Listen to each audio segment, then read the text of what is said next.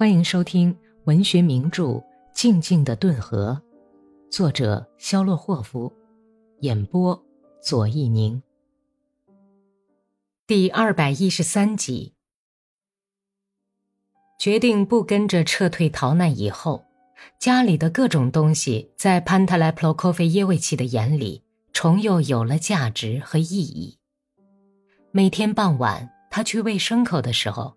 已经毫不犹豫地从刺草堆上往下爬干草了，总要赶着那只怀崽的母牛在漆黑的院子里溜半天，心里高兴地想着：要生牛犊子了，这肚子可真够大呀！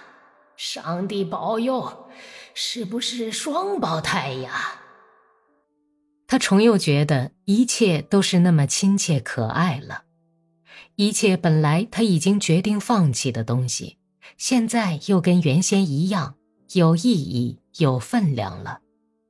就在天黑前这会儿功夫，他已经把谷糠撒在猪圈旁边，为没有把牲口槽里的冰铲掉而把多尼阿什卡大骂了一顿，还把被斯基盘阿斯塔霍夫家的阉猪拱坏的篱笆修补好了。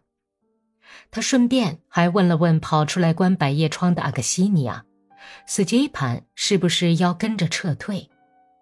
阿克西尼亚裹着披肩，像唱歌似的回答说：“不走，不走，他往哪儿走啊？如今他躺在炉炕上，像是在发疟子，额角上滚烫，肚子疼得要命。斯乔帕病了，他不走。我们家的人也是这样，就是说。”我们也不走了，谁他妈的知道究竟是走好还是不走好呢？天色暗下来，顿河对岸灰色树林后面，蔚蓝透绿的夜空中，北极星闪着耀眼的光芒。冬天边上一片紫红，一钩新月挂在树枝炸煞着的黑杨树梢头。雪地上一片迷离恍惚的阴影，雪堆变得黑乎乎的，四周是那么寂静。潘塔莱普洛科菲耶维奇听到有人，可能是阿尼库什卡，在顿河的冰窟窿边用铁棍凿冰，冰块四下飞溅，发出打碎玻璃般的响声。院子里是牛有规律的咀嚼干草的咯吱声。厨房里已经点上了灯，娜塔莉亚的影子在窗户的光亮中划过。潘泰莱普洛科菲耶维奇很想进屋子去暖和暖和。他看见一家人全聚拢在一起。多尼亚什卡刚刚从霍利斯托尼亚的老婆那里回来，他把盛教母的杯子倒空，唯恐别人打断他的话似的，匆忙地讲着村里的新闻。格里高利正在内室里往步枪、手枪和马刀上擦油，他把望远镜包到手巾里，喊了毕德罗一声：“你的家伙都收拾好了吗？拿来，得把它们藏起来。如果需要自卫时候怎么办？老实点儿吧。”格里高利笑着说：“小心，要是被他们发现了，就会为这点小事把我们吊在大门上绞死。”哥俩一起走到院子里去，不知道为什么，两人分着藏了起来。但是格里高利把一支黑亮的新手枪塞在内室里的枕头底下。刚吃过晚饭，大家无精打采地说着闲话，都准备睡觉了。忽然，院子里用链子拴着的公狗沙哑地叫起来，带着链子乱挣，被皮圈勒得直哼哼。老头子走出去查看，回来时领着一个围巾一直缠到眉毛边的人。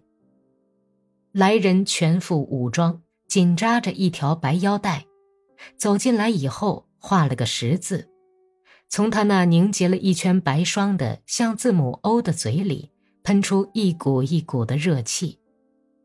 你们一定认不出我来了吧？啊！哎呀，是马卡尔表哥呀！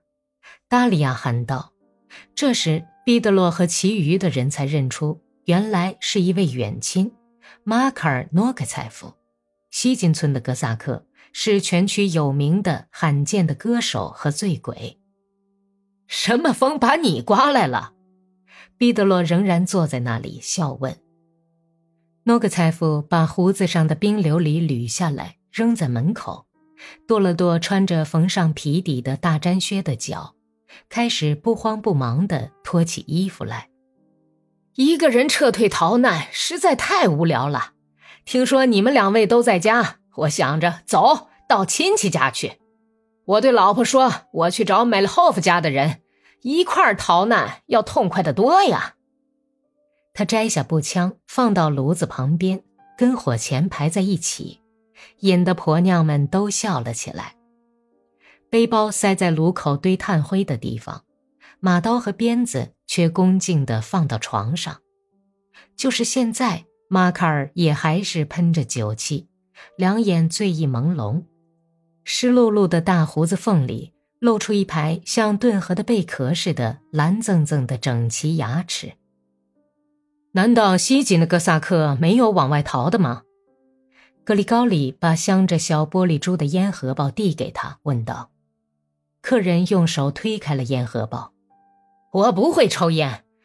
哥萨克嘛，有的走了，有的在到处找洞藏起来。你们要走吗？我们的哥萨克不走了，你可别来引诱他们呐！